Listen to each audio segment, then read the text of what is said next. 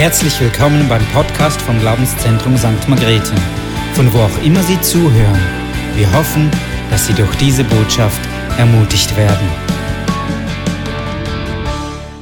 Ich bin so froh über das Erlösungswerk von Jesus Christus am Kreuz, das Kraft hat, das Macht hat in Situationen hinein, wo wir den Namen Jesus aussprechen können.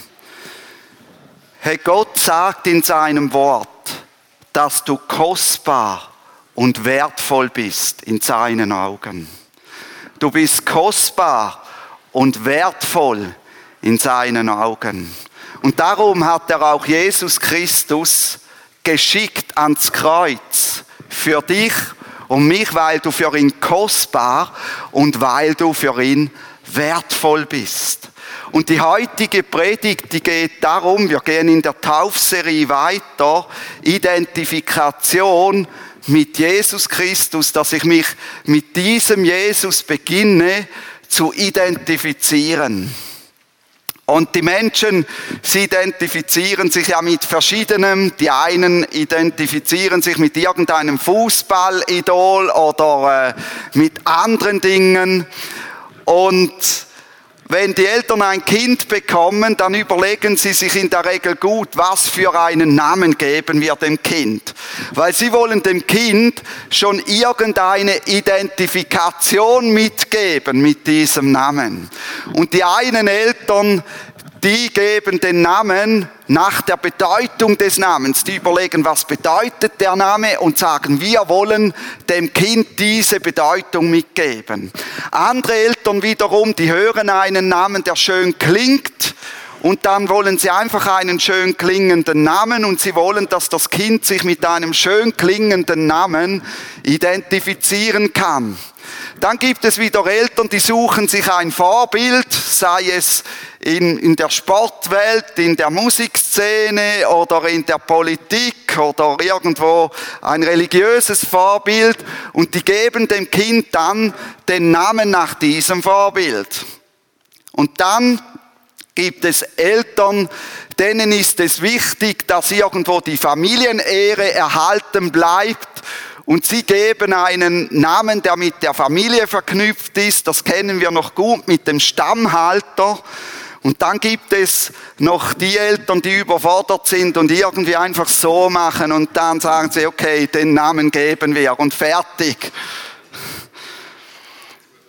Jeder Mensch braucht eine Identität. Eine Identität, bei der er mit Namen gerufen werden kann. Warum reagierst du, wenn man dich beim Namen ruft? Weil du deine Identität mit deinem Namen verknüpfst. Und genau das wollte man ja auslöschen im Zweiten Weltkrieg. In den Konzentrationslagern hat man die Namen der Menschen weggenommen und hat ihnen Zahlen gegeben, um ihnen zu zeigen, du bist nicht mehr wertvoll, du hast keine Identität mehr. Ähm, Genau, und hat sie mit Zahlen beschriftet. Man hat die Menschlichkeit genommen. Der Mensch und seine Persönlichkeit waren nicht mehr wichtig. Statt das, was Gott sagt, du bist kostbar und wertvoll in meinen Augen, hat man gesagt, du bist nur noch eine Maschine und wenn du nicht mehr funktionierst, dann peng, dann bist du weg. Die Identität mit Vorname und Familienname zeigt einem Menschen, wo sein Zuhause und seine Wurzeln sind. Auch wenn er es nicht gut hatte, es zeigt trotzdem, wo sein Zuhause und seine Wurzeln sind. Und wenn der Mensch sich von Zuhause löst, dann kommt die Frage, wer will ich jetzt sein und wohin soll meine Reise jetzt gehen? Was soll mich ausmachen? wenn ich nicht mehr zu Hause lebe. Auch wenn der Mensch sich neu definiert oder eine veränderte Identität in Form einer neuen Lebenskultur zulegt, so geht er in der Regel trotzdem gerne zu seinen Eltern oder Großeltern, wenn er es gut hatte mit ihnen. Aber egal, ob es jemand mit den Eltern gut hatte oder nicht gut hatte, der Mensch definiert sich sozusagen von seinen Wurzeln her auch wenn er sich das nicht so bewusst ist. Er sagt entweder so will ich nie werden, aber er identifiziert sich von dort her, oder er sagt genau so will ich werden. Und ich bin so froh, hat Jesus mich mit Namen gerufen und mir eine neue Identität gegeben. Und er kann auch dir eine neue Identität geben. Ich bin so froh, liebt er es, mich bei meinem Namen zu rufen und ist er stolz, mich bei meinem Namen zu rufen. Ich bin so froh, hört er mich gerne singen.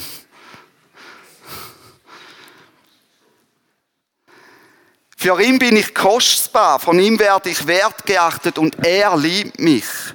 Er hat mir gezeigt, dass ich existiere, weil Gott mich gewollt hat. Das hat mir Jesus gezeigt am Kreuz. Ich bin ein Gedanken Gottes, der ins Leben gerufen wurde. Und in Jesaja 43, 1, da sagt Gott zu seinem Volk Israel folgendes. Er sagt, fürchte dich nicht, denn ich habe dich erlöst. Ich habe dich bei deinem Namen gerufen. Du bist mein. Und Jesus im Johannes 10 sagt genau dasselbe. Hey, ich rufe dich beim Namen. Ich kenne dich. Du bist mein. Ich gebe mein Leben hin für dich. Ich erlöse dich. Und ich bin so froh, dass ich mich von diesen Wurzeln her, darum der Baum mit diesen Wurzeln, identifizieren kann, dass ich ein Geschöpf Gottes bin dass ich ein Kind Gottes bin, dass ich ein Sohn, eine Tochter Gottes bin. Weißt du, was mich überwältigt an Jesus ist, dass er mich immer wieder erquickt, dass er mir wieder Lebensfreude schenkt, dass er mir immer wieder eine positive Sicht auf Gottes Schöpfung, auf mich selbst gibt und dass er mein Blick auf das richtet, was gut ist. Er befreit mich von dem, was mich belastet, was mich bedrückt, was mir Kummer bereitet, was mich beelendet und was mir das Leben rauben will. Er befreit mich davon. Er befreit mich von Selbstanklage, von Schuldgefühlen, von schlechten Geheimnissen. Dafür gab Jesus sich hin. Dafür starb er am Kreuz. Er nahm meine Missetaten, meinen Mist und meine Unzulänglichkeiten auf sich und er gab mir eine bessere Identität, als ich sie mir je zulegen oder erarbeiten kann. Er beschenkt mich mit der besten Identität, die ich überhaupt haben kann. Ich darf ein Sohn Gottes sein. Es gibt keine bessere Identität, als seine Identität in Gott zu haben. Diese Identität ist noch besser als die Identität in seiner Familie hier auf Erden zu haben. Und dieser gute Gott ist bei mir und ich darf mein weiteres Leben und die Ewigkeit mit ihm unterwegs sein. Er gibt mir eine gute Zukunft bei sich. Das ist meine Identität. Das ist das, worin ich lebe mit ihm wo ich weiß, wo mein Weg hingeht, woher ich komme und was ich jetzt bin, nämlich ein erlöstes Kind. Wer dem Ruf Jesus folgt und ihm sein Vertrauen schenkt, sagt die Bibel, der darf sich taufen lassen. Wir sind ja in der Taufserie.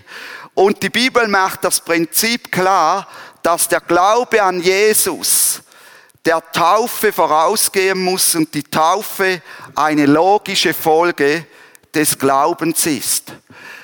Die Bibel zeigt, Buße zu tun ist die Voraussetzung, um sich taufen zu lassen.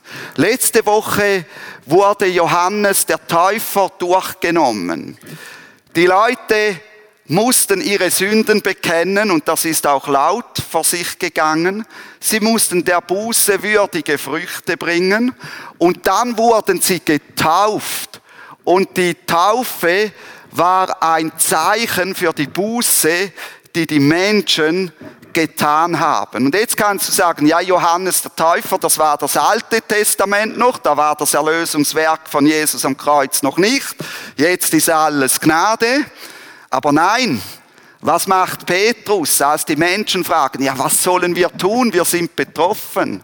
Petrus sagt in Apostelgeschichte 2,38, tut Buße.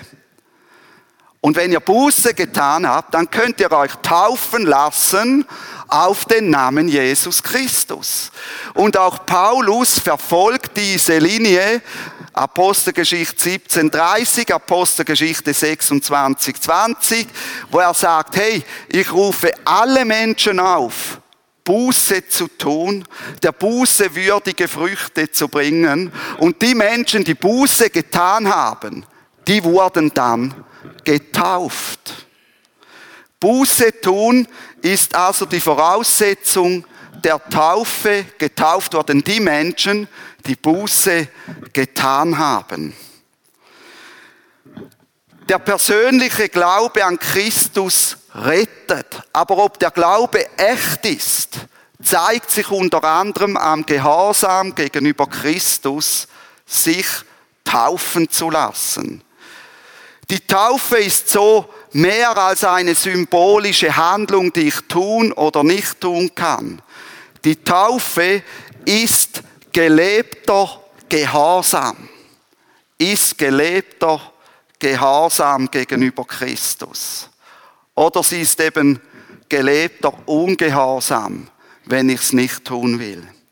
Als Jesus die Erde verließ, gab er den Auftrag, die Leute, die ihm nachfolgen, die ihm nacheifern, die von ihm lernen wollen, zu taufen. Matthäus 28, 19.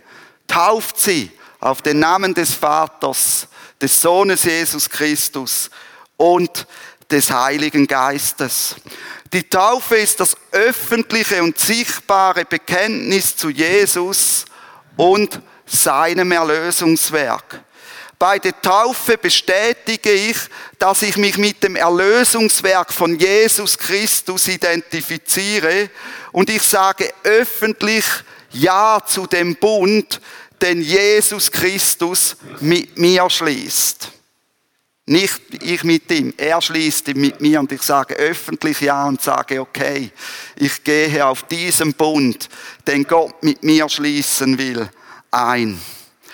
Wie diese Identifikation aussieht, das wollen wir anschauen. Das zeigt uns Paulus in Römer 6, insbesondere in den Versen 4 bis 8. Dort erinnert er die Römer daran, hey, erinnert euch, was die Taufe bedeutet. Erinnert euch, was ihr mit der Taufe bezeugt habt.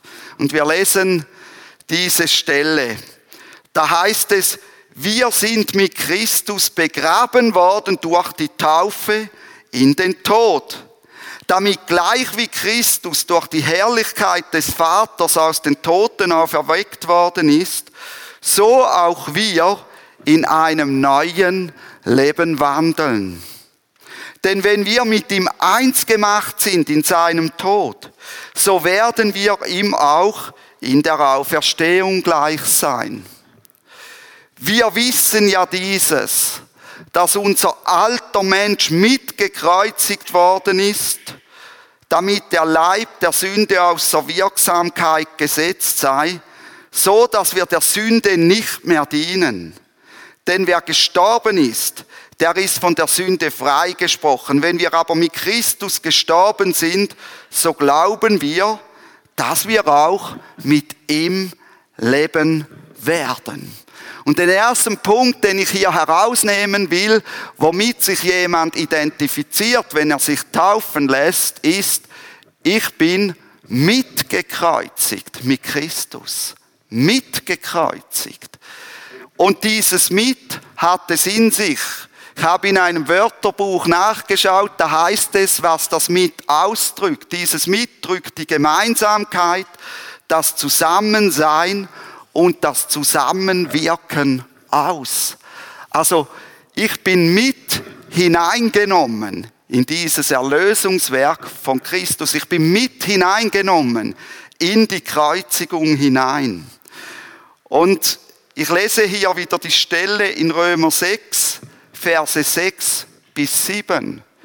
Wir wissen ja dieses, dass unser alter Mensch mitgekreuzigt worden ist, damit der Leib der Sünde außer Wirksamkeit gesetzt sei, so dass wir der Sünde nicht mehr dienen.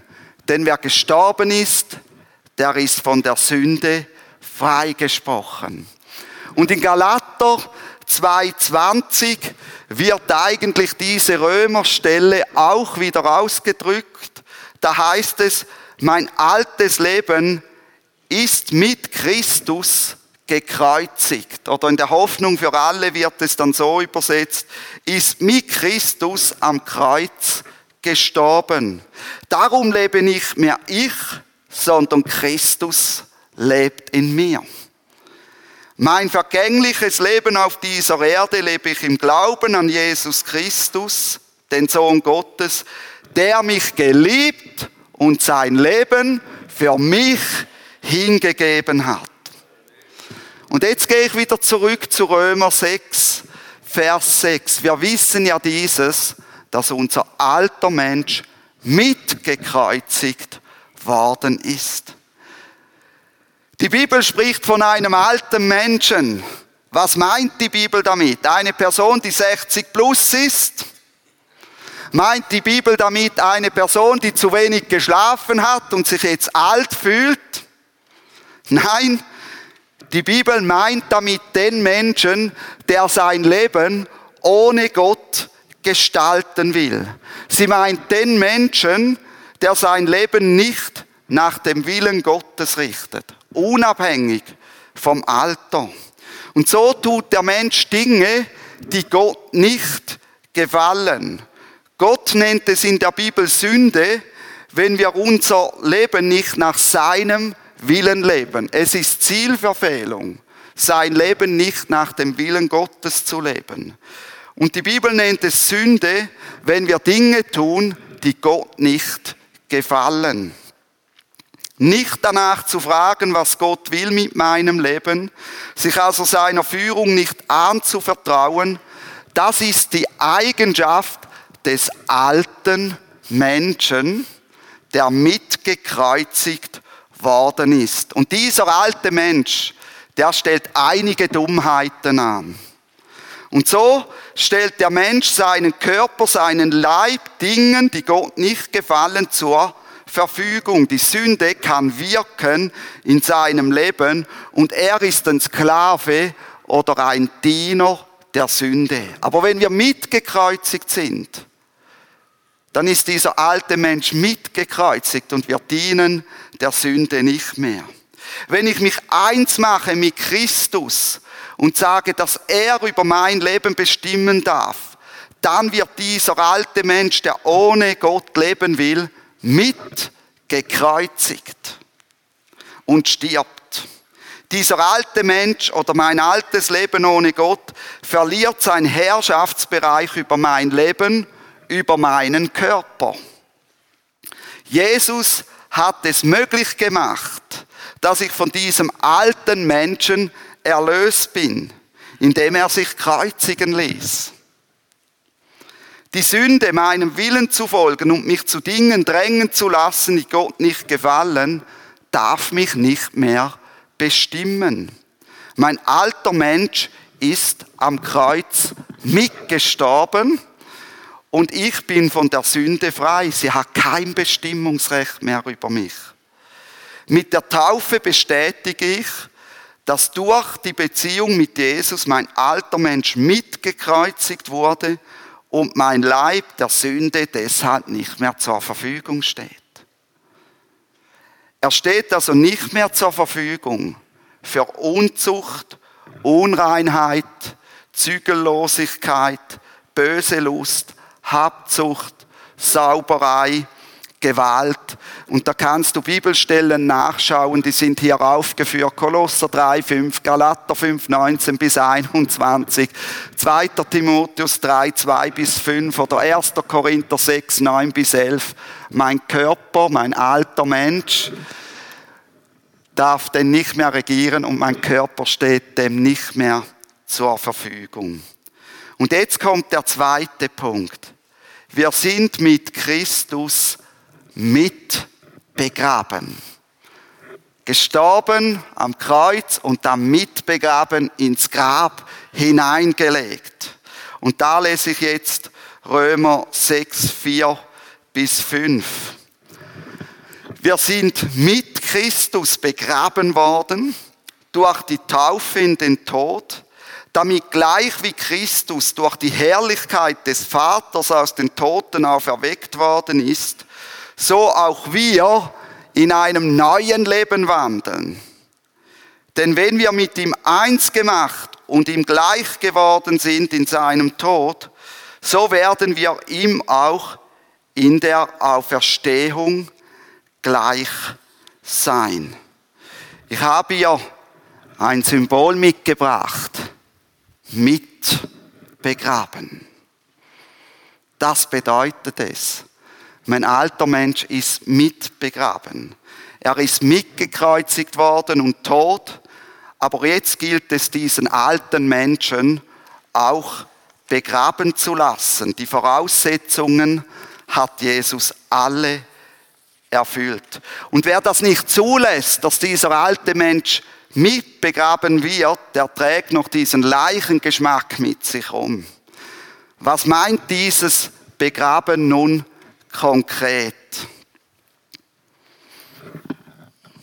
So, stellen wir den hier hin. Diesen begrabenen Menschen. Bei der Taufe im Wasser wird dieses Mitbegraben symbolisch dargestellt in dem Moment, wo der Mensch ganz unter Wasser gebracht wird. Er ist mit begraben worden. Jesus hat es mit seinem Begräbnis möglich gemacht, dass auch unser toter, alter Mensch begraben wird. Und es ist Fakt, wenn ich Jesus mein Vertrauen schenke, dann wird mein alter Mensch mitgekreuzigt, aber er wird auch mit begraben. Nun, was machen wir mit diesem alten Menschen? wenn wir ihn begraben haben, dank Jesus, besuchen wir noch sein Grab? Verehren wir ihn noch? Vermissen wir diesen alten Menschen? Ich merke eins, dieser alte Mensch, der hat eben Muster und Strukturen, die nicht gut sind. Muster und Strukturen, die zerstörerisch sind. Und immer wenn herausfordernde Situationen kommen, sei es in der Familie, äh, im Beruf, am Arbeitsplatz, dann ist man als Christ herausgefordert. Und dann ist man so schnell auf Besuch bei diesem alten Menschen. Man ist so schnell bei diesem Grabstein vom alten Menschen, und sagt, hey, wie sie dich jetzt behandelt haben, das geht also gar nicht. Und man beginnt Muster anzuwenden, die eben diesen alten Menschen ausgemacht haben. Ja, ich erinnere mich noch, hey, du hast für die Gerechtigkeit gekämpft und jetzt kämpft dafür, dass das richtig gestellt wird. Oder dieser alte Mensch, gerade jetzt auch die Situation in der Ukraine, Ah ja, du hast das Bedürfnis zu sehen, was alles Schlimmes passiert. Oh, jetzt muss ich wieder Nachrichten schauen. Und ich schaue alle zehn Minuten Nachrichten. Und es drückt mich nieder und es macht mich kaputt. Und ich erlebe das ja in meinem Leben und ich erlebe das bei vielen anderen, die Jesus kennen, wie oft sie dieses Grab des alten Menschen besuchen. Und was zeichnet diesen alten Menschen aus? Ihn zeichnet aus, dass er das Gefühl hat, zu kurz zu kommen oder etwas zu verpassen. Und so kämpft er darum, nicht zu kurz zu kommen. Er kämpft darum, auch auf Kosten von anderen. Das ist dann egal. Hauptsache, ich komme nicht zu kurz. Das Mangeldenken oder das Denken zu kurz zu kommen, treibt ihn in negative Strukturen hinein. Er kämpft um Aufmerksamkeit, um Anerkennung. Er kämpft darum, sich gerecht und gut darzustellen und seine Stellung, seine Position zu bekommen.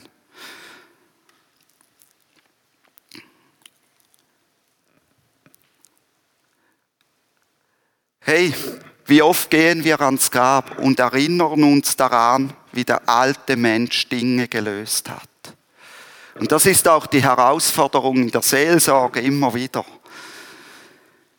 Nehmen wir Erlebnisse aus der Zeit des alten Menschen als Rechtfertigung für unser Verhalten heute?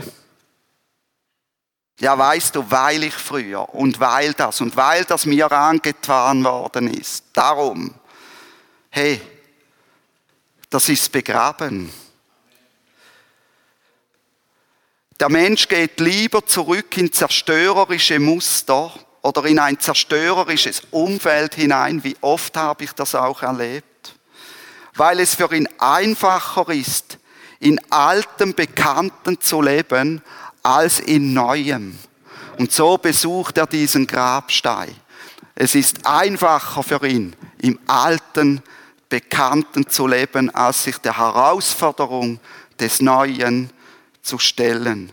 Mitbegraben meint nun, dass ich alten Strukturen, Verhaltens- und Denkmustern, Prägungen kein Herrschaftsrecht mehr über mein Leben gebe. Ich bin nicht nur mitgekreuzigt und gestorben, nein, ich begrabe diese Dinge. Römer 12, 1 bis 2. Dort heißt es, angesichts der Barmherzigkeit Gottes, weil ich diese Barmherzigkeit Gottes sehe, passt euch nicht dieser Welt an oder passt euch nicht dem alten Menschen an, könnte man auch einfügen sondern lasst euch in eurem Wesen verwandeln durch die Erneuerung eures Denkens oder eurer Gesinnung. Ich orientiere mich an der Barmherzigkeit Gottes in herausfordernden Situationen und lasse meine Strukturen, Verhaltens- und Denkmuster von Gott verändern, was sich auch in einem neuen Wesen zeigt.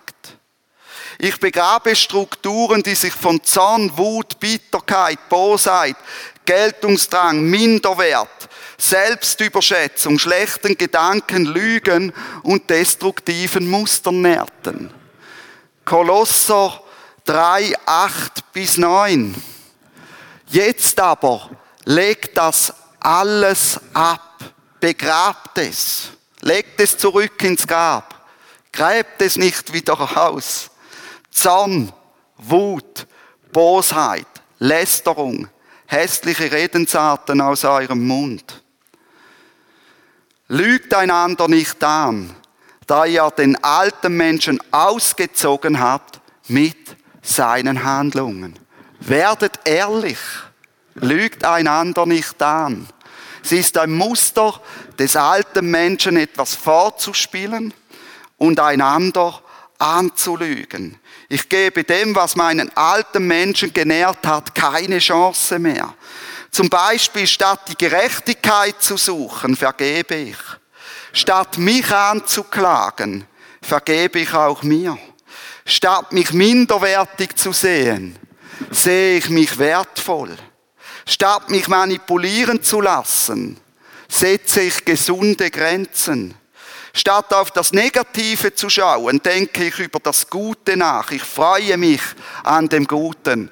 Und da erinnere ich mich so an die Leistungsmärsche im Militär zurück, weil das ist für mich so ein Bild geworden für den alten und den neuen Menschen. Wenn da der 20er, 30 oder 40 Kilometer Leistungsmarsch war, dann hast du Leute gehabt, die sind so gelaufen so, immer den Boden angestarrt. Sie konnten nicht mehr, sie sahen nur das Negative. Wie weit ist es eigentlich noch? Ah, das ist so schlimm, das ist so mühsam, diesen Weg zu gehen. Hey, die haben nie aufgeschaut, die wurden immer deprimierter, der Rücken wurde immer gekrümmter und das ist für mich ein Bild des alten Menschen. Er orientiert sich an negativen Mustern, negativen Strukturen. Der 40 Kilometer Marsch war für die gefühlte 100 Kilometer. Aber wie ist es bei dem anderen Menschen, bei dem neuen Menschen, der uns durch Jesus Christus geschenkt wird? Hey, der erhebt den Blick. Der sieht den Himmel, der sieht das Gute, der sieht die Schöpfung, die Gott geschaffen hat. Der sagt, wow, wie genial ist das denn? Hey, wie viel Gutes gibt es denn hier? Und der macht die 40 Kilometer und für ihn waren es nur gefühlte 20 Kilometer. Und er hätte noch doppelt so weit gehen können. Was wollen wir sein? In welchen Mustern wollen wir leben und sie nicht begraben? Statt meine Hoffnung im Menschen zu setzen, finde ich meine Ruhe, Erfüllung und Kraft in Gott, in Zeiten mit ihm. Der alte Mensch weigert sich, Zeiten mit Gott zu verbringen. Wenn ich dieses Grab besuche, werde ich nicht viele Zeiten mit Gott verbringen, weil das will der alte Mensch nicht.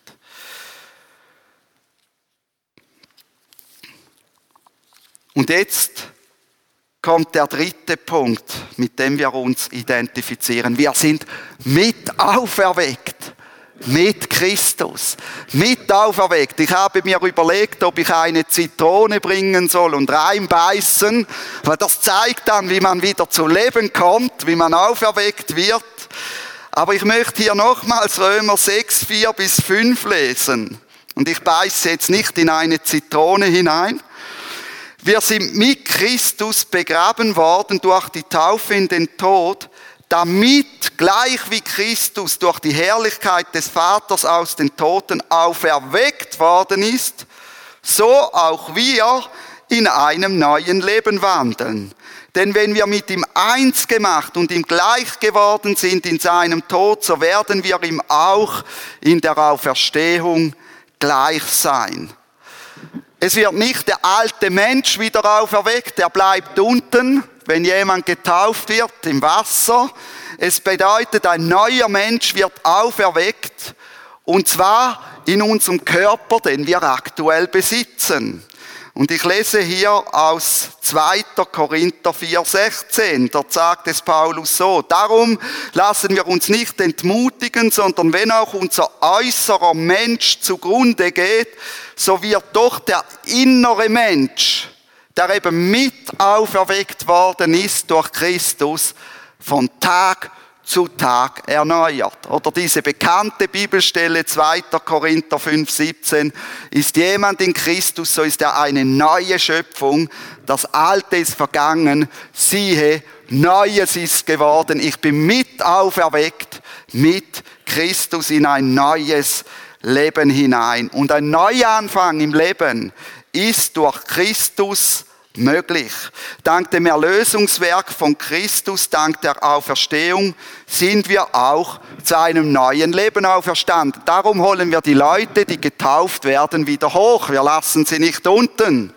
Um zu zeigen, hey, du bist mit auferweckt.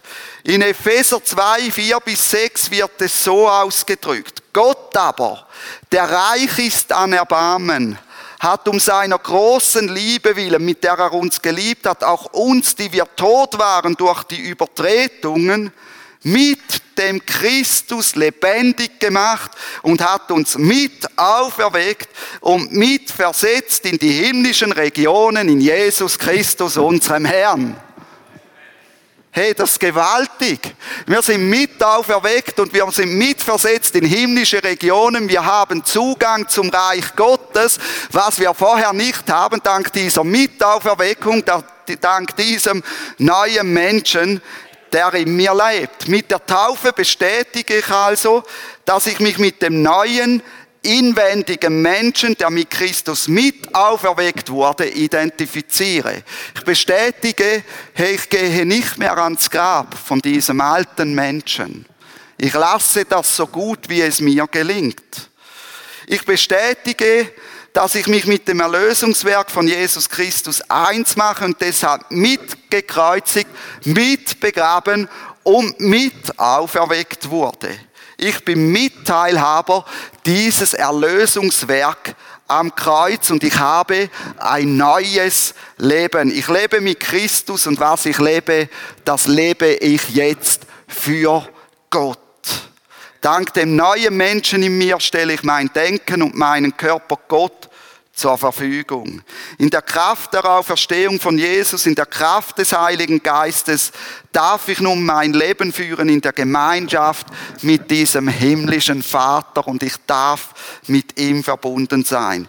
Ich lebe in der Hoffnung der Auferstehung der Toten und dem Wissen, dass wenn meinen irdischen Körper ablege, ich neu eingekleidet werde mit einem herrlichen starken und unverwüstlichen Auferstehungsleib, weil ich mit auferweckt worden bin, in ein neues Leben hinein. Mein Denken und Wesen wird durch Christus verändert gemäß der neuen Schöpfung. Ich habe zwar den gleichen Körper jetzt noch wie vorher, aber aus diesem strahlt eine andere Gesinnung und er verhält sich anders. Er stellt sich Gott zur Verfügung.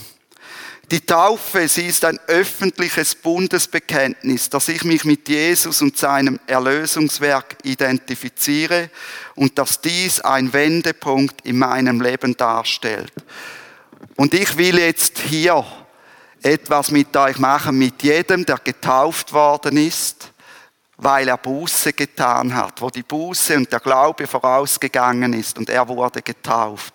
Ich möchte mit euch heute eine Proklamation machen aufgrund von Römer 6. Diese Proklamation heißt so, mit Christus ist mein alter Mensch gekreuzigt und begraben. Mit Christus bin ich auferweckt zu einem neuen Leben.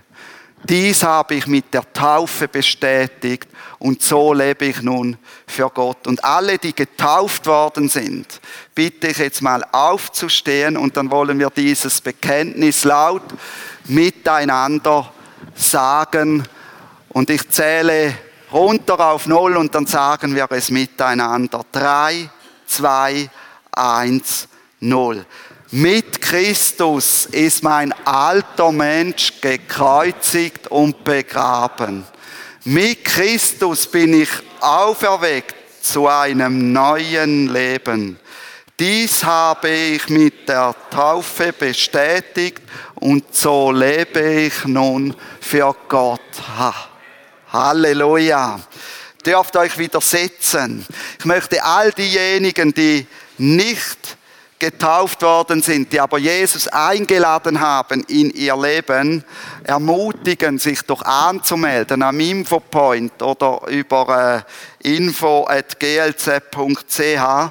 und dann können wir immer noch individuell einen Termin für ein Taufgespräch abmachen, weil am 15. Mai ist der Taufe. Und jetzt möchte ich noch Menschen die Möglichkeit geben, die Jesus noch gar nie eingeladen haben in ihr Leben, ein Gebet zu Jesus zu sprechen. Wenn du das möchtest, du kannst ihm einfach folgendes Gebet sagen.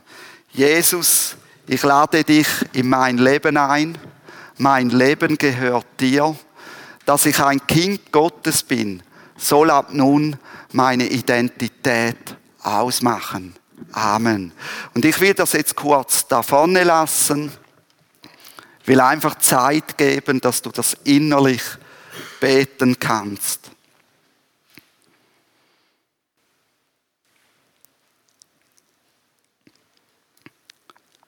Halleluja.